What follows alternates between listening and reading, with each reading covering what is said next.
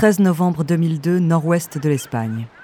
Un énorme pétrolier vogue non loin des côtes de la Galice.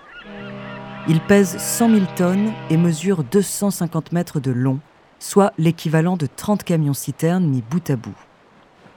Dans sa soute, près de 77 000 tonnes de fioul lourd sont stockées. L'appareil est ancien. Sa coque a été ressoudée deux ans plus tôt avec des tôles neuves, mais en raison de nouvelles normes de sécurité, son espérance de vie est limitée. C'est aujourd'hui un dépôt pétrolier flottant servant à réapprovisionner les navires de passage. Ce jour-là, en début d'après-midi, la météo est loin d'être optimale au large de l'Espagne. Le pétrolier avance lentement face à un vent violent. La mer est très agitée et des vagues de plus en plus grandes se soulèvent. Malgré sa taille colossale, le navire est chahuté comme une mouche dans une tasse de thé. Mais il n'y a pas de quoi s'inquiéter. Le supertanker en a vu d'autres. Et puis le capitaine Apostos Mangouras, 67 ans, est un véritable loup de mer. La situation est sous contrôle, du moins jusqu'à 15h10 précise, où les événements prennent une tournure dramatique et inattendue.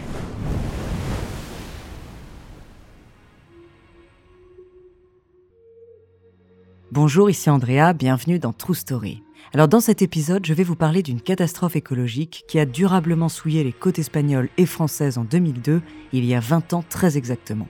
Il s'agit de l'une des marées noires les plus terribles de l'histoire, survenue à la suite d'un accident en mer. Ces dégâts ont été considérables et l'impact sur les populations locales durable.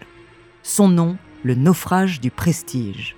De l'incident aux conséquences environnementales, en passant par la gestion de la crise par les autorités, découvrez sa true story.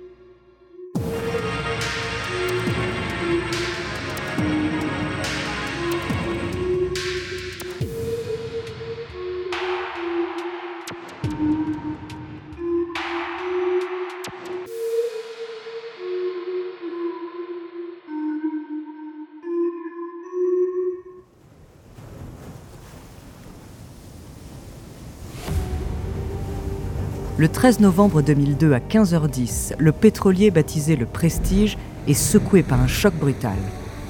D'un coup, les quelques marins à bord sont projetés hors de leur couchette et contre les murs de leur cabine. Que se passe-t-il? Ils regardent par les hublots du bateau. Des montagnes d'eau viennent se fracasser sur le pont avec une violence inouïe. Une fraction de seconde plus tard, c'est toute la coque du navire qui tremble et qui grince, comme si un géant caché sous l'eau s'amusait à plier le navire en deux. Les marins sont terrifiés, mais impossible d'aller examiner le pont.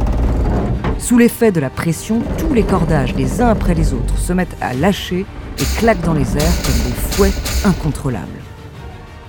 Qu'est-ce qui a bien pu causer la décélération violente d'un objet de 100 000 tonnes lancé à 15 km/h sur les mers? Une vague exceptionnellement puissante? Un conteneur sous-marin non détecté? Les marins n'ont même pas le temps d'examiner la situation que le mastodonte penche déjà dangereusement sur le côté, l'état d'alerte est alors immédiatement lancé. Une minute après le choc, toutes les machines du navire s'arrêtent automatiquement. Le Prestige n'est maintenant plus qu'un géant de métal sans moteur, à la merci des flots et de la tempête. Et il dérive lentement mais sûrement vers une côte rocheuse qui, en cas de collision, le fera voler en mille morceaux. Pour rétablir l'équilibre du bateau, très incliné à tribord, le capitaine Mangouras a une idée remplir d'eau de mer les soutes du côté opposé pour faire contrepoids. Seulement pour cela, il faut actionner certaines vannes, et ces vannes se trouvent à l'extérieur. La manœuvre est extrêmement dangereuse, personne ne veut s'y risquer, il va devoir mettre en œuvre son plan lui-même. Prenant son courage à deux mains, Apostolos Mangouras sort de la cabine de commandement et monte laborieusement l'échelle qui mène au pont. Le vent lui gifle le visage. La tempête fait rage et la mer déchaînée soulève des vagues monstrueuses qui s'abattent sur le navire. En un instant, l'homme est trempé des pieds à la tête. Mais il continue coûte que coûte et ne tarde pas à atteindre la vanne rouge servant à déverrouiller les soutes côté bâbord. Le sol est une véritable patinoire, mais le capitaine a le pied marin. Il finit d'actionner le mécanisme lorsqu'une immense vague le déstabilise. Il tombe, glisse sur le pont et manque d'être emporté par-dessus bord. En se redressant, le cœur battant et les muscles tendus, il sent un goût étrange dans sa bouche. il pense s'être mordu la langue en tombant. Mais il regarde ses mains, ses habits et les torrents d'eau alentour. Ce n'est pas du sang qu'il voit, mais un liquide sombre. Le capitaine comprend immédiatement. La coque du navire s'est très probablement fissurée et sa cargaison de pétrole commence à s'échapper dans la mer à grosses coulées noires et visqueuses. La catastrophe vient de prendre une toute autre ampleur.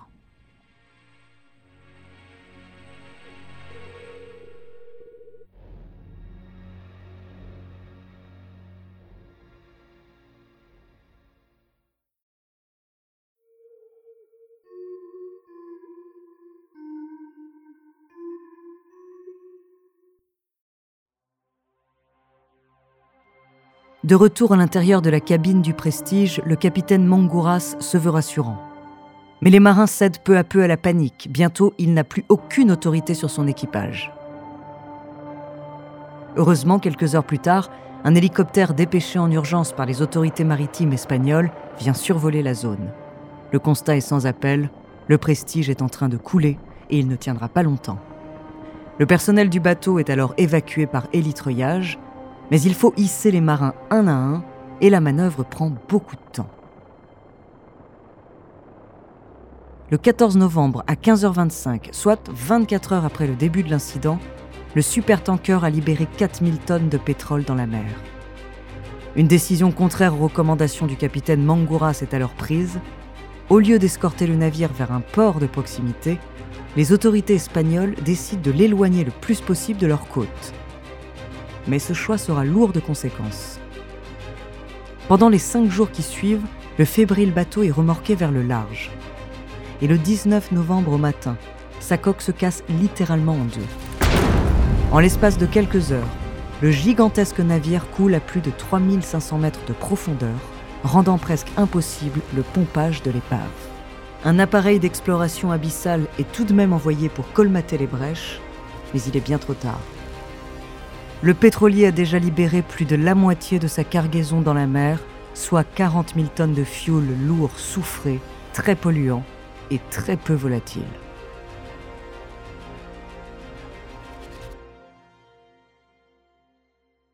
Le naufrage du Prestige est un désastre écologique absolu. Les côtes de la Galice sont complètement souillées par la substance toxique et cancérigène. Même l'Aquitaine, la Vendée et le sud de la Bretagne sont touchés. Pendant des semaines, une nappe d'un noir d'encre teinte le littoral sur des centaines de kilomètres. Des espèces marines entières disparaissent et des oiseaux de plage meurent d'asphyxie par milliers, tragiquement englués par l'hydrocarbure. Cet événement a entraîné de nombreuses manifestations, notamment celle du 1er décembre 2002 à Saint-Jacques-de-Compostelle. 200 000 personnes se sont alors réunies pour protester contre la gestion de l'incident par les autorités nationales et régionales. Le chef du gouvernement espagnol de l'époque, José María Aznar, a même prononcé des excuses publiques pour avoir choisi d'éloigner le prestige de la côte plutôt que de le remorquer en lieu sûr où sa cargaison aurait pu être transférée proprement. Cette catastrophe a finalement débouché sur une réflexion européenne autour de la notion de port de refuge, c'est-à-dire un port servant à accueillir les navires en détresse et équipé pour combattre les risques de pollution marine. Si elle en est probablement l'une des plus terribles, le naufrage du Prestige n'est ni la première ni la dernière marée noire de l'histoire. Entre juin 1979 et mars 1980, près d'un million de tonnes de pétrole brut se déversent dans le golfe du Mexique à la suite de l'écroulement d'une plateforme pétrolière. Plus récemment, en juillet 2020, un pétrolier japonais s'échoue au sud de l'île Maurice, libérant près de 4000 tonnes de fioul sur les côtes. La condamnation pénale des marées noires est aussi particulièrement difficile. Les compagnies pétrolières exploitent des navires appartenant à d'autres entités, des États étrangers, ou parfois même des sociétés écrans. Par ailleurs, l'inspection et l'état des lieux des navires sont réalisés aux quatre coins du globe, dans des ports aux législations et aux normes de sécurité très différentes. Et lorsqu'une marée noire de l'ampleur de celle causée par le prestige a lieu, ce sont deux pays, l'Espagne et la France, qui sont touchés. La question de la responsabilité et l'accord dans la procédure à engager se changent alors en véritable casse-tête juridique.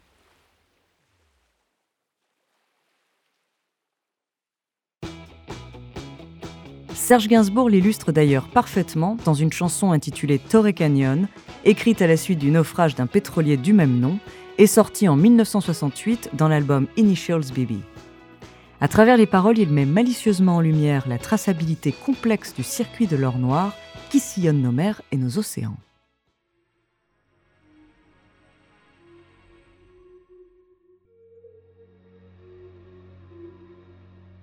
Merci d'avoir écouté cet épisode de True Story.